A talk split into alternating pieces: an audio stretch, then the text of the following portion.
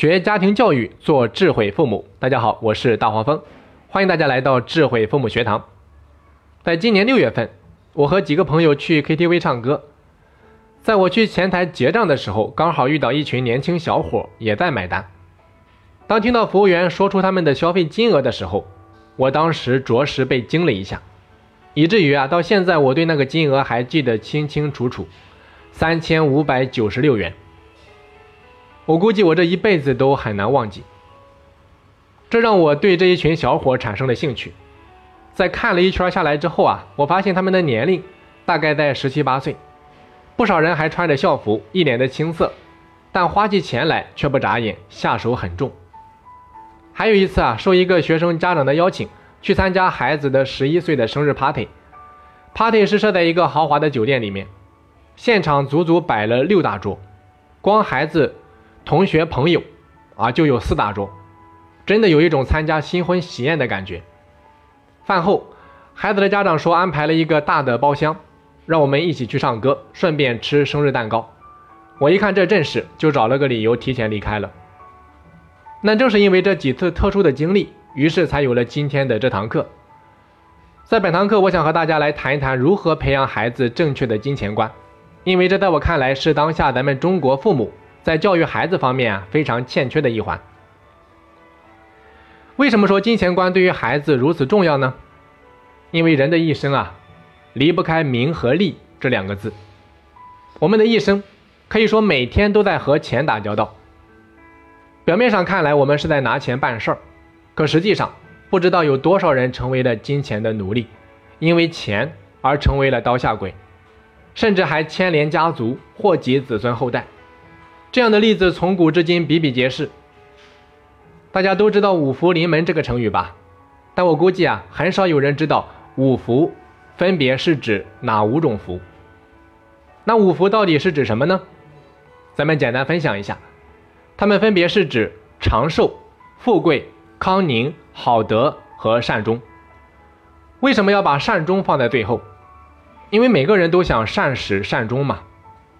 所以，当一个人没有正确的金钱观的时候，他就很可能得不到善终。因此，在我看来，一个人当他有正念的时候，他才会有正言和正行；当有正言和正行的时候，才会有正果，也就是得到善终。咱们经常啊听到很多家长在聊天的时候说，他说：“哎呀，我的孩子买衣服不买对的，只买贵的，知道的牌子比我还多。我那个孩子啊，连买个文具盒都非要买史努比的。”从这些闲聊当中啊，咱们或多或少的能够听出家长的一些炫耀和无奈。一方面是因为家里就一个孩子啊，谁都希望给孩子提供最好的条件，那我不宠他宠谁呢？所以啊。对于孩子绝大部分的要求，家长都是有求必应。另一方面，孩子的高消费和乱消费也确实让家长头痛，这也间接的说明了很多家长根本就不知道该如何培养孩子正确的金钱观。咱们来想一下，首先，我们中国经历了三十多年的改革开放，在市场经济的体制下呀，让一部分人迅速的积累了大量的财富，变成了名副其实的有钱人。就连普通老百姓的日子也上了一大截，可是别看日子比以前好多了，但实际上大部分人还没有形成正确的，或者说完整的金钱观，更别说是培养孩子的金钱观。所以说，在这个点上，我认为一定是亲子同修，因为作为父母，我们其实不比孩子超前多少。所以，在我看来，要想培养孩子正确的金钱观，家长首先要对金钱有一个正确的概念。我们通常把一个人创造和管理财富的能力啊，称之为财商。财商它包括两方面的能力，一是正确认识财富以及财富倍增规律的能力，二是驾驭财富、正确应用财富以及财富倍增规律的能力。我们通常情况下把财商、智商、情商并列的称之为是现代社会三大不可或缺的能力。在我们的一生当中啊。这三大能力形成的最佳时间段是在青少年阶段。那同时，我想告诉大家的是，这三大能力当中的一部分它是后天形成的，还有一部分啊是由我们的先天基因决定的。而先天的这一部分，实际上在目前它是可以经由科技的手段进行测评的。当我们了解了孩子的先天智能之后，有什么好处呢？比如说，它可以帮助我们了解孩子的先天优势所在，啊，他的优势到底在哪里，让我们更加明确孩子的培养方向。比如说，以后重点培养孩子的哪些特长，未来孩子适合从事什么职业，中高考该填报什么志愿等等。那目前我们的机构啊也推出了这项服务，如果说想要了解的家长，你可以添加个人微信四二二六八零八三四。然后发送“智能测评”这四个字，就可以收到详细的说明了。因此啊，要想树立正确的金钱观，我们首先要正确的认识钱财。首先，在我看来啊，钱财它是分为正财和横财的。何为正财？就是说通过你的正当途径，以合法的手段，靠自己的劳动和智慧获得的钱财。而横财。则是指非法或者说侥幸获得的钱财。正财啊，它往往是被我们吸引来的，我们是它名正言顺的主人。这就好比是恋人间，是因为真心喜欢、相互的爱慕而结合，彼此之间是有忠诚度的，是可以相互成全的。所以啊，正财往往是我们可以驾驭的，它是来帮助我们的；而横财则往往是巧取。豪夺而来，他就好比是你抢来的一个压寨夫人，随时都可能背叛你，都可能离你而去，甚至在离开的时候啊，很可能还要捞你一笔，轻则损失惨重，重则家破人亡。比如说，通过盗窃、赌博、抢劫、欺诈、贪污受贿，甚至啊，在我看来，家族继承而来的财富啊，往往都属于横财。咱们中国有“富不过三代”这一说法。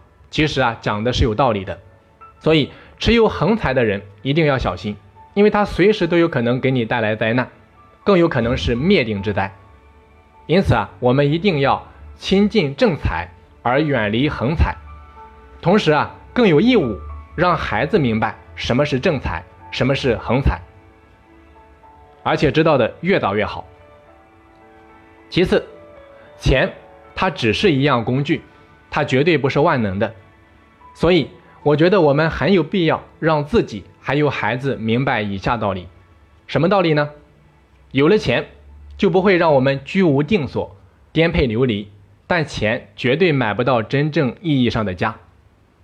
有了钱，就可以让我们不用花时间去谋生，我们可以安心去做自己想做的事情、喜欢的事情，但钱永远买不到时间。有了钱。就算没有知识，我们也可以活下去，但钱买不到知识。有了钱，我们有能力为自己创造更加健康的生存环境，但钱买不到健康。有了钱，我们可以从容自信地面对别人，但钱买不到别人的尊重。有了钱，我们可以让自己和家人衣食无忧，但钱买不到幸福。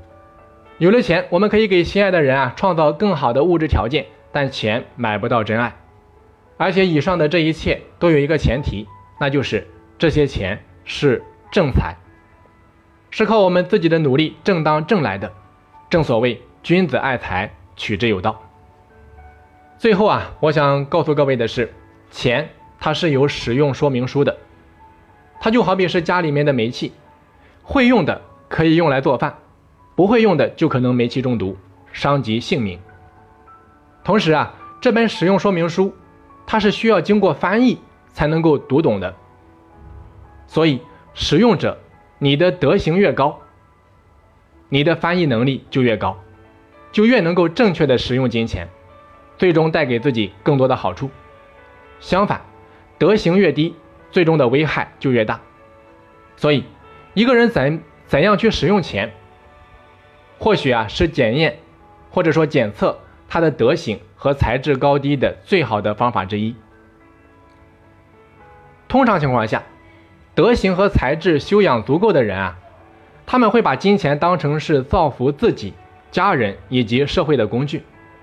他们明白，钱这东西生不带来，死不带去，钱永远不会属于某一个人，它只是由某些人暂为保管而已。所以，只有花出去的钱，才是真正属于自己的钱。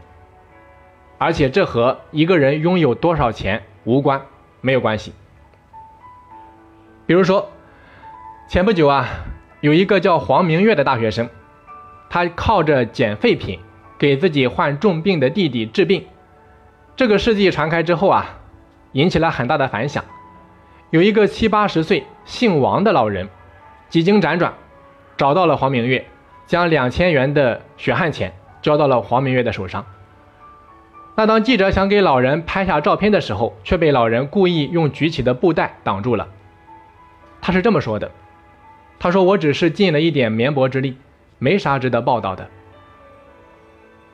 还有一位是江西都昌的一个九旬老人，他叫高双凤，被称之为是民间慈善家。